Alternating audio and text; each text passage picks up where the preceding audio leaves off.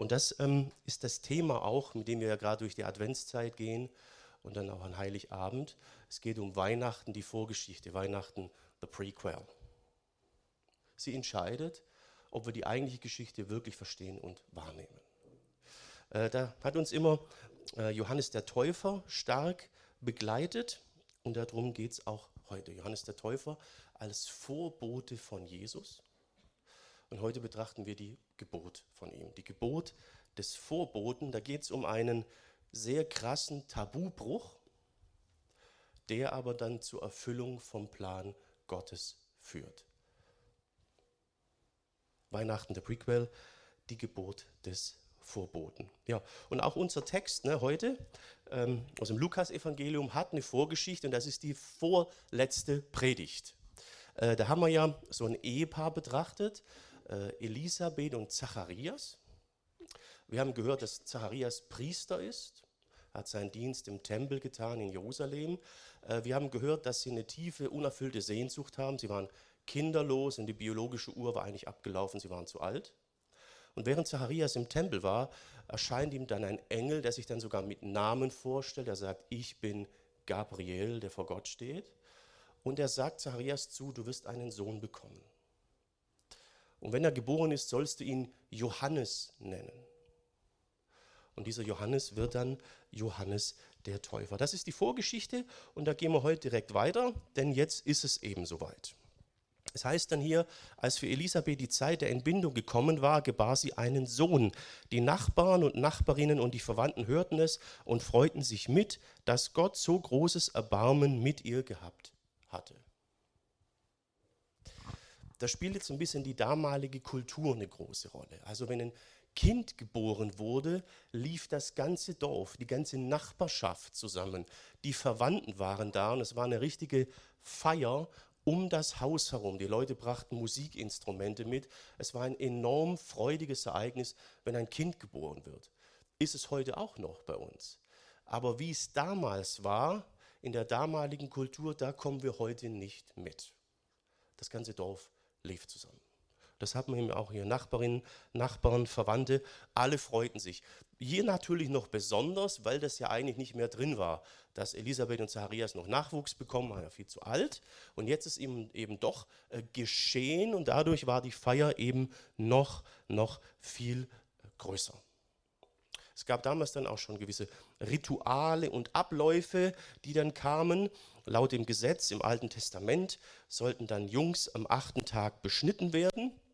Und das wurde dann auch hier gemacht bei Johannes dem Täufer. Hier heißt es dann, als das Kind acht Jahre alt war und beschnitten werden sollte, kamen sie alle dazu. Sie wollten es nach seinem Vater Zacharias nennen. Aber die Mutter sagte, nein, er soll Johannes heißen. Sie wandten ein, warum denn? In deiner ganzen Verwandtschaft gibt es keinen, der so heißt. Merkt ihr, ist eine gewisse Familienproblematik. Kommt ja in den Feiertagen auch manchmal vor, wenn man mit Familienmitgliedern zu tun hat, die man sonst das ganze Jahr nicht sieht und vielleicht auch gar nicht böse ist. Ne? Das hat ja so eine Krux manchmal mit den Feiertagen, Advent und Weihnachten und so. Und hier ist es jetzt so ähnlich. Also wir sehen, hier gibt es auch eine gewisse Gepflogenheit oder Tradition. Man hat Kindern, vor allem Jungs, oft den Namen von einem Verwandten oder vom Vater gegeben, vor allem wenn es der erstgeborene männliche Nachkomme war, weil der führte dann den Namen weiter und das Erbrecht und das Land ging auf ihn über. Das ist alles geregelt im Alten Testament ähm, in den Gesetzen. So, und da sagen die Verwandten, ja, der heißt jetzt Zacharias, ist ja klar. Und die Mutter sagt, nee, er heißt Johannes. Und dann kommt natürlich die Frage, wieso denn das? Bei euch heißt doch gar niemand Johannes. Also wir merken, wir haben hier eine gewisse Problematik im Raum. Hintergrund ist natürlich, dass ja der Engel Zacharias gesagt hat, du wirst einen Sohn bekommen und du sollst ihn Johannes nennen. Jetzt wird hier viel rum äh, überlegt und äh, ob man hier aus den Namen was machen kann. Manchmal sind die Namen sehr, sehr wichtig. Hier ist die Frage, naja, Johannes bedeutet übersetzt so ungefähr, der Herr ist gnädig oder gnädig ist der Herr. Zacharias würde bedeuten, der Herr denkt an mich, gedenkt meiner. Das würde auch passen, denn der Herr hat ja ihre Sehnsucht gesehen, dass sie einen Sohn wollen. Der Engel sagt aber, er soll Johannes heißen. Also gnädig ist der Herr. Ist die Frage, ob jetzt hier viel drin ist. Kann sein, dass es mit dem Namen zusammenhängt, vielleicht aber auch nicht. An manchen Stellen ist das sehr, sehr, sehr wichtig. Hier ist so die Frage, es würde beides passen. Aber er soll eben Johannes heißen. Ja, und die Verwandten, die verstehen das halt nicht so ganz. So, jetzt gibt es ja neben der Mutter auch noch den Vater. Ne? Der ist ja auch noch da. Merkt ihr? Der ist irgendwie so vergessen hier. ja, vielleicht gibt es auch Parallelen zur Wirklichkeit. Äh, weiß ich jetzt nicht. Naja, auf jeden Fall äh, fragen sie dann den Vater. Sie fragen den Vater durch Zeichen, wie der Sohn heißen solle. Zacharias ließ er sich eine Schreibtafel geben und schrieb, äh, Zacharias ließ sich eine Schreibtafel geben und schrieb, er heißt Johannes und sie wunderten sich alle. Ihr verwundert euch jetzt vielleicht ein bisschen wegen Schreibtafel, das hat auch mit dem letzten Mal zu tun. Als der Engel kam und sagte, du wirst einen Sohn bekommen, hat Zacharias das ja nicht gleich geglaubt. Ne? Und dann, ja, äh, hat der Engel dann gesagt, pass mal auf, du wirst stumm sein, nicht mehr sprechen können, bis äh, der Junge da ist und äh, Johannes heißt. Und jetzt weiß ich nicht, ob die Verwandten dann gedacht haben, der hört auch nicht mehr, weil er nicht mehr spricht. Die winken ihm so zu. Sag doch du auch mal was. Er lässt sich dann eine Schreibtafel geben und schreibt drauf, er heißt Johannes. Punkt. Und alle waren verwundert. Wieso Johannes? Aber er hieß dann halt eben Johannes. Vielleicht hätten sie den Vater ja auch noch gern gefragt, warum denn, aber weil das so mühsam war, weil er nicht sprechen konnte, haben sie es vielleicht gelassen und das war an dieser Stelle vielleicht auch gar nicht äh, schlecht. Manchmal ist es ganz gut, wenn Dinge nicht hinterfragt und nicht ausgesprochen werden. Kennt ihr vielleicht, ne? Schweigen ist manchmal Gold. Im Alten Testament steht sogar, hätte er geschwiegen, hätte man ihn für klug gehalten. Genau, hier ist ganz gut. Äh, Sie können ihn nicht fragen, er schweigt. Und vielleicht hat das Ganze ja doch noch einen tieferen Sinn. Hat es ja auch, nur die Verwandten wissen das ja aktuell nicht. Ja, äh, was soll denn meine Familie denken? Was sollen meine Freunde denken? Was sollen denn die Leute denken? Kennt ihr diese Fragen? Habt ihr sie schon mal selbst gestellt? Vielleicht? Ist ja immer so eine Geschichte, ne? So. Man ist ja immer ein bisschen so im Zwang, wenn man so gegen das Normale, so gegen die, die Tradition. Ich komme vom kleinen Dorf, wir haben vielleicht nicht mal 800 Einwohner, da ist das auch immer oft so eine, so eine Frage. Und da gibt es manche Leute, äh, die sind da völlig frei von. Äh, werden manchmal ein bisschen komisch angeguckt, aber die leben in der Tat oft viel, viel freier. Also wir haben oft so Tabus. Familie, Freunde sind da zum Teil ganz, ganz stark, wenn es um Tabus geht. Uh, was sollen die nur denken? Ja, und jetzt guckt euch mal das hier an. Ne? Gibt es eine Gepflogenheit, eine Tradition, boah, jetzt haben die endlich einen Sohn nach so und so langer Zeit. Und ist doch klar, die Verwandten üben ihr Gewohnheitsrecht aus. Er heißt Zacharias. Die Mutter sagt, nee, Johannes. Und der Vater schreibt auch, nee, Johannes. Das ist ein Tabubruch. Wir nehmen das jetzt vielleicht nicht so, so stark wahr, wie, wie die Leute damals in der Kultur. Aber ich glaube, ihr könnt nachvollziehen, wenn man denkt, oh, oh, was denken jetzt die Leute, Freunde, Verwandte, das kann eine unheimliche Blockade, ein Hemmnis sein. Elisabeth und Zacharias hat es nicht gejuckt. Gott sei Dank nicht. Denn dieser Tabubruch war der Plan Gottes. Ich weiß jetzt nicht, wie euer Verhältnis zu Verwandten, Freunden, Bekannten, wie das so alles ist. Bei euch ist wohl ganz okay, die sind ja da. Ne? Herzlich willkommen. Aber ihr wisst schon, das kann schwierig werden, muss ich euch nicht erzählen. Johannes ist ein Tabubruch, bevor er geboren wurde. aber es ist der Plan Gottes. Und das ist die erste Botschaft für uns heute, der Tabubruch. Wie frei bist du? Welche Rolle spielt, was dein Umfeld und die Leute und die Gesellschaft denken? Gerade auch was das mit Jesus und dem Glauben angeht, ist das manchmal so eine Sache. Wie sieht das da bei euch aus? Es ist ein Thema immer wieder in der Bibel, zum Beispiel im Sprüchebuch heißt es hier, ähm, Menschen, sich vor Menschen, ähm, sich vor Menschen fürchten bringt Gefahr. Auf den Herrn vertrauen äh, bringt Sicherheit. Interessant, ne? Also es ist ein ganz, ganz großes Thema, Menschen, Menschenfurcht. Wer bestimmt eigentlich, was ich entscheide, was ich denke, wie ich lebe?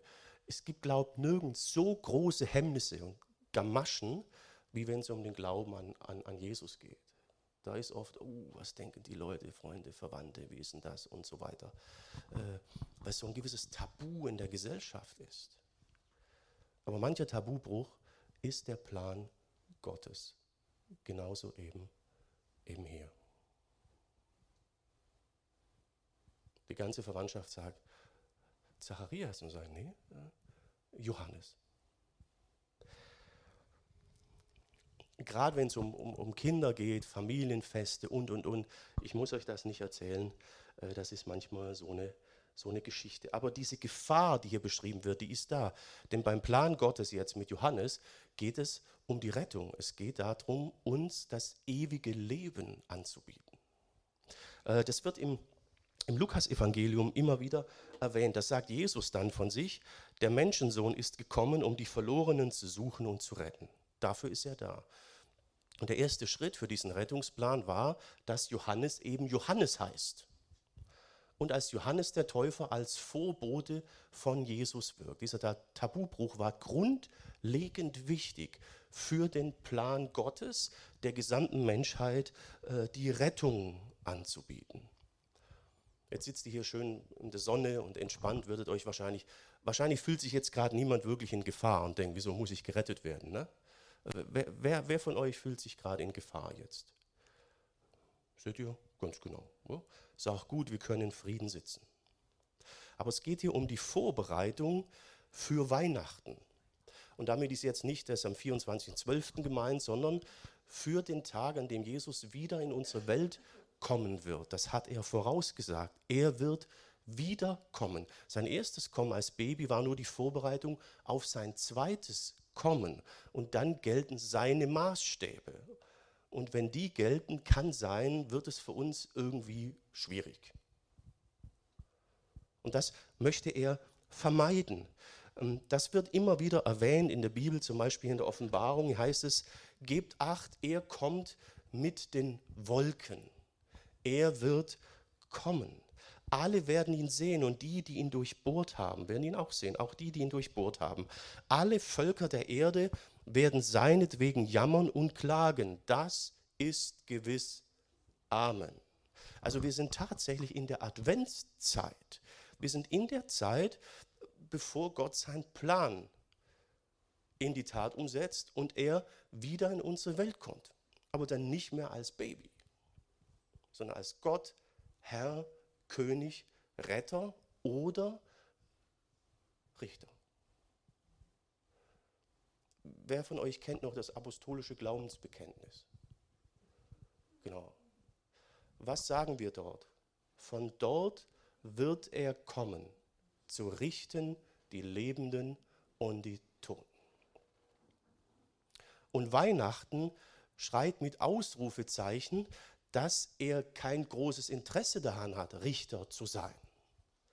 Deswegen kam er als Baby, dass wir ihn kennenlernen können, eine Beziehung zu ihm aufbauen können und vorbereitet sind auf sein äh, zweites Kommen. Er wurde praktisch, ähm, wie soll ich sagen, zu seinem eigenen äh, Vorboten.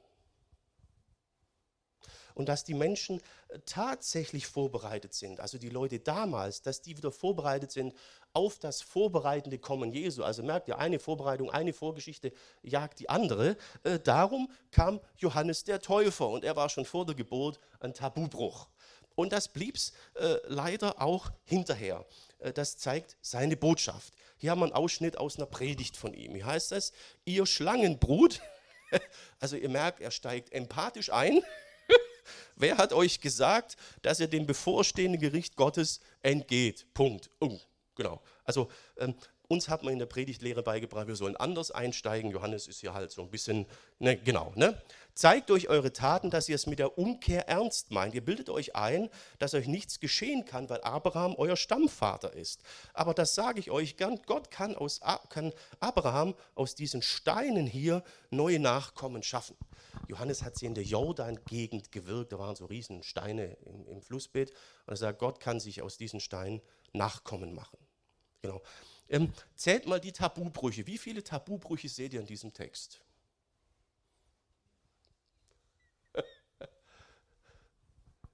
Genau. Also der ganze Text ist ein Tabubruch. Aber ich würde schon sagen, die Anrede ist ein bisschen, wie soll ich sagen, äh, unausgeglichen. Ne?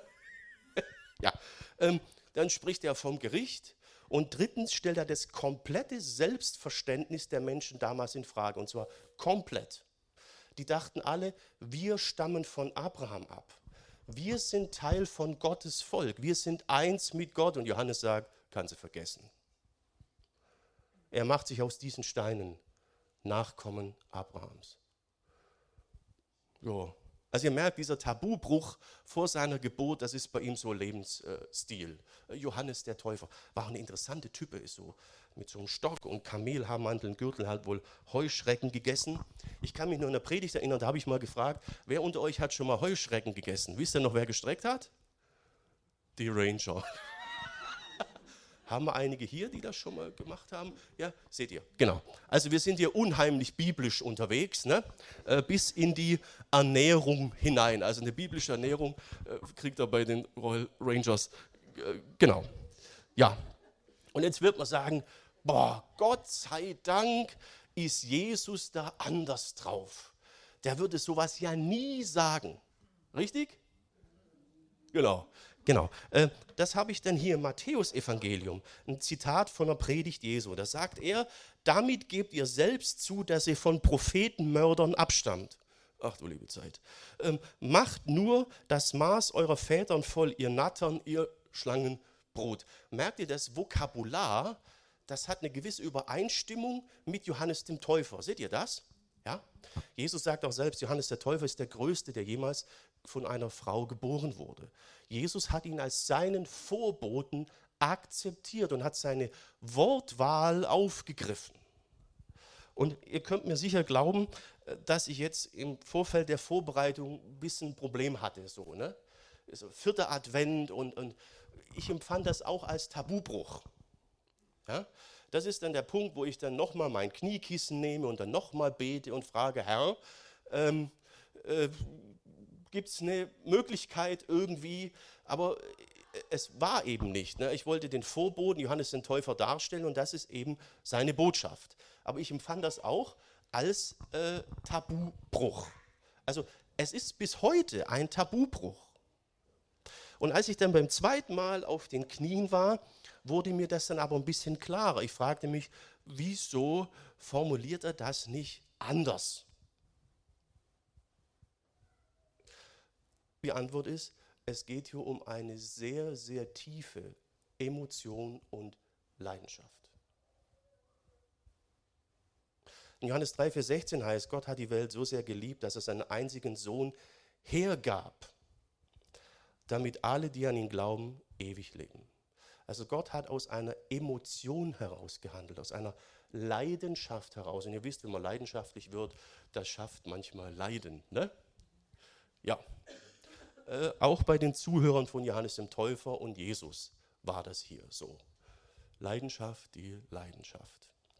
Aber diese Leidenschaft ist eben nicht unbegründet. Er möchte, dass wir mit ihm die Ewigkeit genießen. Er möchte, dass wir das ewige Leben bekommen, die Unendlichkeit bei ihm haben. Er möchte nicht, dass wir verloren gehen. Und wenn bei uns jetzt irgendwie Gefahr droht oder so einer Baustelle, dann steht da nicht, betret das Grundstück vielleicht lieber nicht. Ne? Sondern da steht, betreten verboten, Punkt. Bei uns hinten gibt es ein Haus, die haben so ein Schild mit dem Hund drauf. Da steht drauf, ich brauche fünf Minuten zur Tür. Und du? ne? Also genau, da will offenbar jemand auf eine gewisse Gefahr hinweisen. Und das macht man sehr drastisch, vor allem wenn man der ist, der die Gefahr kennt und davor bewahren kann. Dann kann man schon leidenschaftlich werden. Und das ist der Punkt hier. Jesus sagt, ihr seid in einer Gefahr. Ihr seid nicht eins mit Gott dem Vater. Ich werde kommen als König und Herr mein Reich einführen. Und dann ist es gut, wenn ihr eins sind mit Gott dem Vater. Und wenn ihr meint, ihr werdet jetzt schon einfach so von Natur aus, dann stimmt das nicht. Und da wollte Johannes der Täufer und Jesus sehr, sehr deutlich darauf hinweisen. Wenn wir mal einen ehrlichen Blick in Gottes Gebote werfen, so die zehn Gebote, wird uns das in der Regel schnell klar, dass da ein gewisser, wie soll ich sagen, äh, Dissens äh, im Raum steht. Und hier kam Jesus zur Rettung, zur Vorbereitung. Also sein Kommen als Mensch in der Krippe war bereits überschattet von seinem Ende am, am Kreuz. Er kam vom, vom Himmel auf die Erde als Baby in der Krippe, lebte als Mensch, aber starb am Kreuz. Und die Bibel sagt, er tat es als Mensch für uns Menschen, um zwischen uns und Gott zu zu schlichten. Denn Gott hat, seit es die Menschen gibt, alles gesehen, auch jeden Gedanken. Ihr könnt euch vorstellen, dass man dann gewisse äh, Emotionen bekommen kann. Es hat sich einiges aufgestaut. Und Jesus war bereit, das auf sich zu nehmen. Darum kam er als Baby. Darum wurde er Mensch. Damit wir uns freuen können, wenn er zum zweiten Mal wiederkommt und sein Reich einführt. Dafür war er bereit, alle Tabus zu brechen. Erstmal hat Gott mit Johannes dem Täufer schon alle Tabus gebrochen. Dann wurde der Sohn Gottes ein sterbliches Baby. Das ist nicht normal. Das ist ein Tabu. Er hat als Mensch gelebt, hat diskutiert, gefroren, gelitten und sich dann noch kreuzigen lassen. Dann kehrte er zurück in die Ewigkeit, um einen Platz im Himmel für uns vorbereiten vorzubereiten, heißt es. Also er hat kein Tabu, keinen Schritt gescheut, um uns auf Weihnachten vorzubereiten. Und zwar das wahre Weihnachten, wenn er wiederkommt. Weihnachten, wie wir es jetzt so leben, in der Rückschau auf die Grippe, ist nur die Vorgeschichte auf das wahre Weihnachten, das kommt. Das ist unser Thema, eine Prequel, die Vorgeschichte. Und zu dieser Vorgeschichte gehört auch Johannes der Täufer. Tabubruch. Wo braucht es bei dir vielleicht mal einen Tabubruch?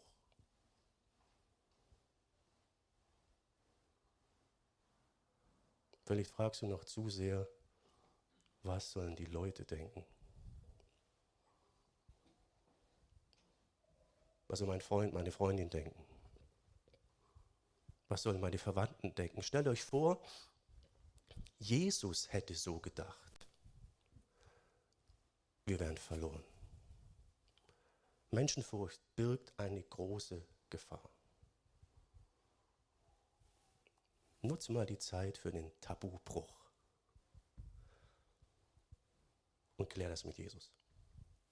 Wir sind im Advent. Für, Johann, äh, für Zacharias war dieser Tabubruch sehr, sehr gut. Es war seine Heilung, seine, seine Rettung. Ne? Er sagt ja, er heißt Johannes oder er sagt nicht, er hat es geschrieben. Punkt. Und dann heißt es hier, im selben Augenblick konnte Zacharias widersprechen und sofort fing er an, Gott zu preisen. Ne? Das hat wahrscheinlich auch eine gewisse Verwunderung ausgelöst. Wieso spricht er jetzt plötzlich wieder? Hätte er mal gerade sprechen können, ja, um die Namensgebung ging. Da konnte er nicht sprechen. Jetzt auf einmal kann er wieder, wieder reden. Ne? Ja, ist das. Es ist gar nicht schlecht, wenn man im richtigen Moment nichts sagen kann. Ne? Merkt ihr? Also äh, gar, nicht, gar nicht schlecht. Ja, da, da ergriff alle, aus der Nach die aus der Nachbarschaft gekommen waren, ehrfürchtiges Staunen und im ganzen Bergland von Judäa sprachen die Leute über das, was geschehen war. Ja, und jetzt ist die Frage, wie haben die Leute denn darüber gesprochen? Ne? Wie sprechen denn die Leute über Dinge? Kennt ihr das? Das kann immer so zwei Seiten haben. Ne?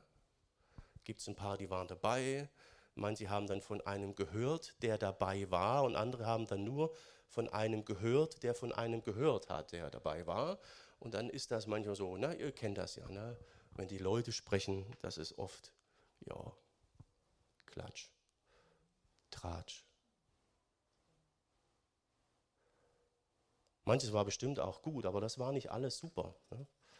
Es ist dieselbe Welt, in der das stattfindet, in der wir heute leben. Die Leute haben geredet. Jo.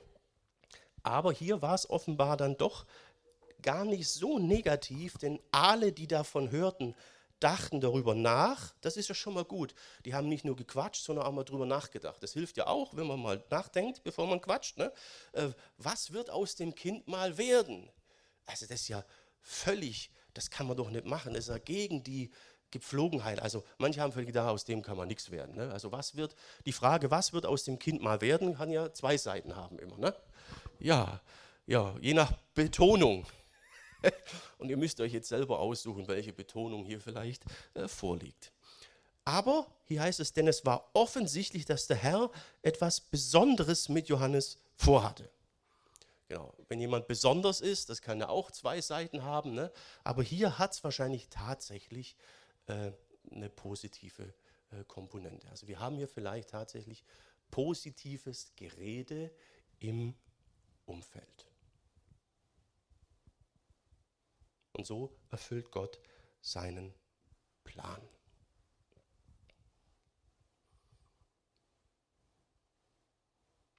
Wenn man irgendwas vorhat oder plant, ist ja manchmal der erste Schritt entscheidend. Manchmal scheut man sich vor dem sehr. Ne?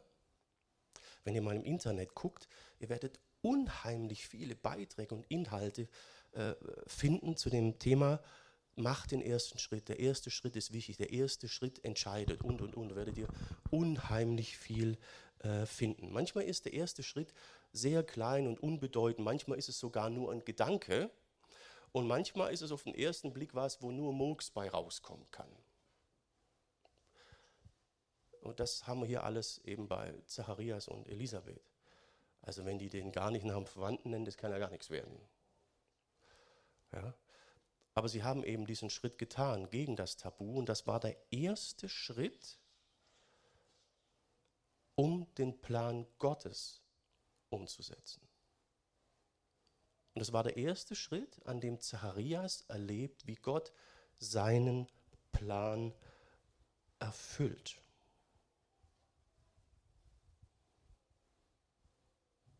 Alles beginnt mit einem ersten grundsätzlichen Schritt, mit einer ersten grundsätzlichen Entscheidung.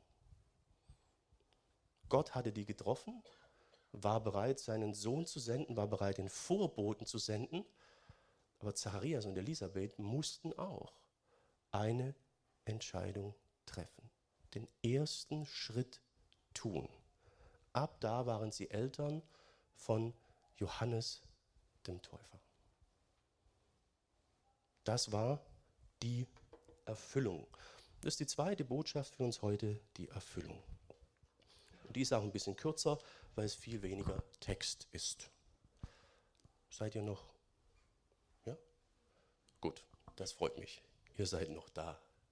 Ja, geübte Zuhörer sehen ja immer konzentriert aus, sind aber sonst wo. Genau. Also hier ist das Erste, was wir lernen und für uns persönlich hören dürfen. Das ist sehr schön, sehr, sehr wichtig. Gott erfüllt seine Zusage, auch wenn sie vollkommen unmöglich erscheint. Es war biologisch nicht mehr drin, dass die Eltern werden und sie sind Eltern geworden. Gott erfüllt seine Zusage.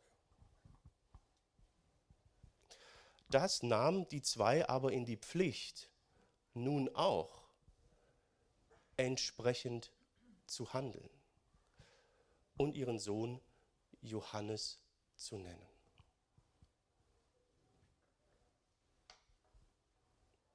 Wenn Gott eine Zusage erfüllt, dürfen wir uns sehr, sehr freuen. Aber sie verlangt oft von uns auch einen Schritt. Manchmal wird sogar ein Schritt im Vorfeld verlangt, dass Gott seine Zusagen erfüllt. Wenn in der Bibel steht, tu das und ich werde das tun, dann ist es nicht gut, wenn wir dann zehnmal fragen, soll ich es tatsächlich tun? Dann wäre es gut, wir tun es. Sonst werden wir nie erleben, dass er handelt. Also dass Gott handelt, die Erfüllung schenkt, hängt einerseits von ihm ab, andererseits aber auch von uns. Und jetzt haben wir viel gehört, Plan, Rettungsplan und, und, und. Ähm, da hört aber noch ein bisschen mehr dazu. Und das sieht man auch beim Vorboten Johannes dem Täufer. Er war ja in dem Sinn Kind Gottes, ne? weil Gott ihn geschenkt hat, obwohl es völlig unmöglich war. Ne? Jesus ist auch Kind Gottes, ne? aber noch viel, viel stärker denn da hat der Geist Gottes selbst gewirkt. Bei Johannes und bei, bei Zacharias und Elisabeth ist das ganz natürlich entstanden. Aber er ist ein, ein Kind Gottes geworden. Und Jesus wird später sagen, ähm, dass das das Ziel ist, was er und Gott mit uns allen hat. Er möchte, dass wir Töchter und Söhne Gottes werden. Das haben wir im Johannesevangelium. Aber allen, die ihn aufnahmen und ihm Glauben schenken, gemeint ist Jesus, verliert das Recht, Kinder Gottes zu werden. Das werden sie nicht durch natürliche Geburt, menschliches Wollen und Machen, sondern weil Gott ihnen ein neues Leben schenkt. Merkt ihr, durch natürliche Geburt geschieht das nicht, heißt es hier. Wir sind alle natürlich geboren und offenbar dadurch nicht automatisch Kinder Gottes, nicht automatisch Söhne und Töchter Gottes. Das werden wir durch Jesus. Er ist bereit, uns zu adoptieren. Wenn wir bereit sind, ihn aufzunehmen.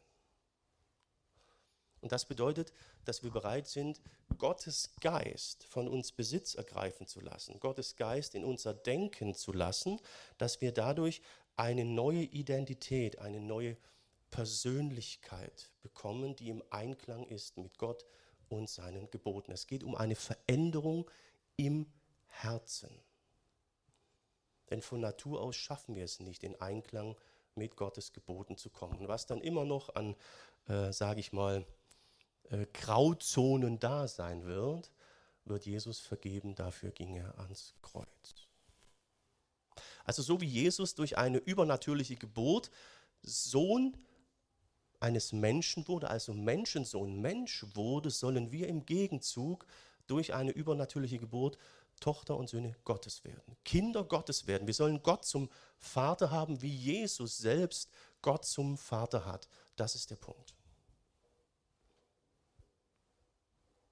Sag mal jemandem, ähm, du bist gerade auf dem Weg, ähm, Gott zum Vater zu haben. Äh, was würde derjenige denken oder diejenige? Wahrscheinlich denken, jo, besonderer Mensch. Ne? Die Menschen sind ähm, äh, verschieden. Ja? Aber genau darum geht es. Und das verlangt diese grundsätzliche Entscheidung. Lasse ich Jesus in mein Leben, in mein Denken, in meinen, in meinen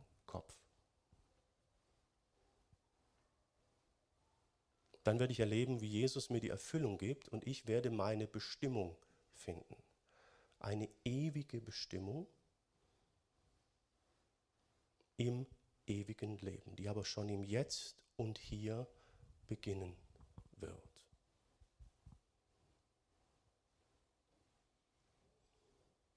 Da machen wir aber gern den zweiten vor dem ersten Schritt, ne? das mit der Bestimmung und ewigem Leben und so. Ja, ja, ja, das haben wir ganz gern. Ne? Aber erst einmal Kind zu werden, Baby zu werden, neu geboren zu werden, das will man nicht unbedingt. Aber das ist genau der Punkt, den Jesus auf sich genommen hat. Und den erspart er auch uns nicht. Glaubst du, dass Gott eine ewige Bestimmung für dich hat?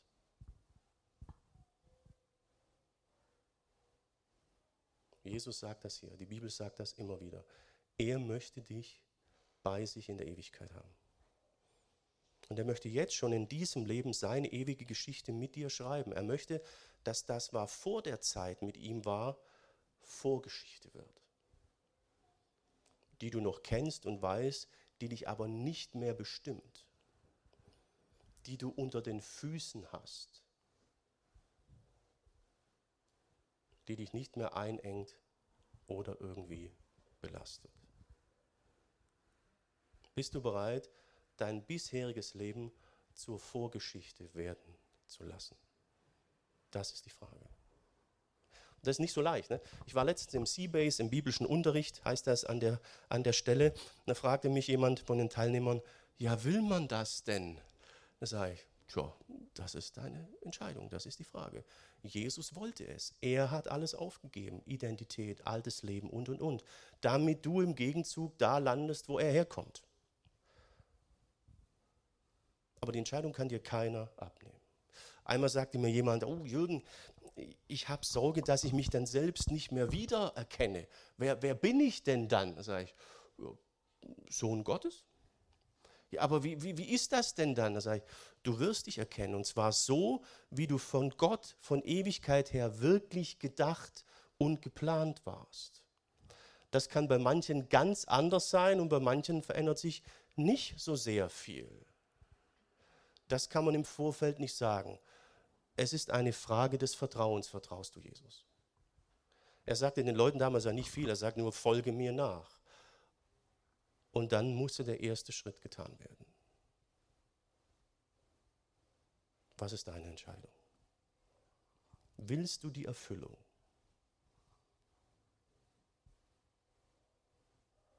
Jesus ist bereit, sie zu geben. zweite Schritt vor dem ersten wird nicht ähm, funktionieren. Wir machen das ja leider oft. Ne? Wir überspringen gern Punkte. Wer will schon am, am, kleinen, am problematischen anfangen, ist doch besser. Wir können gleich beim eigentlichen beginnen. So, ne? Kennen wir ja alle. Äh, das geht aber nicht. Jesus sagt hier mal im Lukas-Evangelium, auch hier wieder in Lukas, Wer in kleinen Dingen zuverlässig ist, wird es auch in großen sein. Und wer in kleinen unzuverlässig ist, ist es auch in großen. Wenn ihr also im Umgang mit dem leidigen Geld nicht zuverlässig seid, wird euch niemand das wirklich Wertvolle anvertrauen. Geld war Alltagsding, Alltagsumgang damals für, für Jesus. Er redet hier mit Leuten, die geldgierig waren. Ihr Gott, Mammon war das Geld. Für sich und für alles hatten sie Geld, nur für die anderen Dinge nicht. Und Jesus sagt, wenn ihr in diesen kleinen Alltagsdingen nicht treu seid, werdet ihr nicht erleben, dass euch wichtigere anvertraut werden. Und das ist so ein Problem in der heutigen Zeit, stelle ich fest. Bei uns gilt oft das Prinzip, wer im Kleinen nichts taugt, fühlt sich meistens zu höherem oder größerem berufen. Kennt ihr das? Ne? Ja, ich habe als Lehrling angefangen, damals Werkzeugmacher. Wir mussten ein Jahr lang die Werkstatt fegen und lauter solche Dinge. Das war völlig normal. Ne? Heute ist das irgendwie, will man das nicht mehr oder, oder man will gleich top einsteigen. Wir hatten es in der Firma mal, da haben sie eine Konstruktion einen von außen vom Studium eingestellt, der war nach einem Jahr wieder weg mit dem Spitznamen Konstruier nix. Das ging nicht, denn alle in der Konstruktionsabteilung hatten als Lehrling angefangen. Die Firma hat Sportwaffen gebaut. Die waren leidenschaftliche Sportschützen. Die sind abends beim Bier zusammengesetzt und haben auf dem Bierdickel gezeichnet. Da sind Sportwaffen rausgekommen, mit denen hat die Olympiamannschaft geschossen. Aber da kam dann einer von außen, wollte direkt oben. Das hat überhaupt nicht funktioniert. Und darum ist das ein Prinzip, das es im Reich Gottes und in der Gemeinde Gott sei Dank nicht gibt. Wir denken manchmal zu fromm. Ich wurde ja äh, hierher berufen, war ja ein Berufungsprozess. Viele der Gemeinde waren anwesend. Am Schluss wurden wir einstimmig berufen. Könnt ihr euch noch erinnern? Genau, so. Das Ganze hat aber damit angefangen, dass ich den Bundessekretär, der für Süddeutschland zuständig war, mal angerufen habe und mit ihm einen Termin vereinbart habe. Ich musste zum, am vereinbarten Tag ne, zur vereinbarten Zeit am vereinbarten Ort sein. Hätte ich das nicht auf die Reihe gekriegt, wäre es nie zur Berufung gekommen. Ne? Also das sind so die Sachen, die wir oft aus dem Blick verlieren. Ne?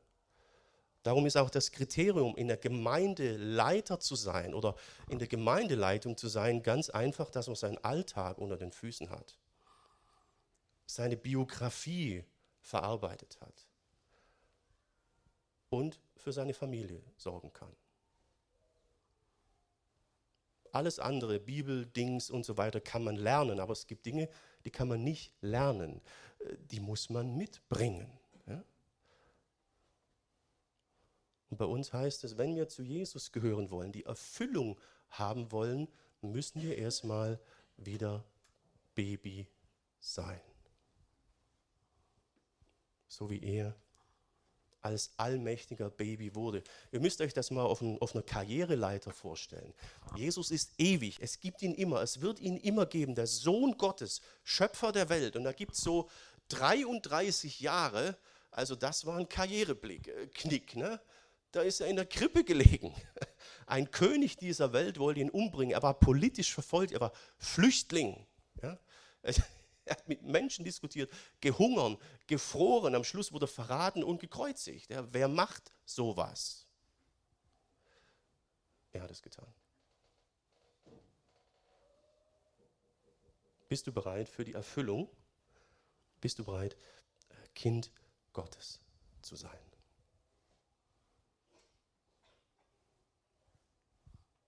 Jetzt, jetzt bin ich äh, durch. Ihr auch? Die Geburt des Vorboten. Tabubruch, aber Erfüllung. Es ist Advent.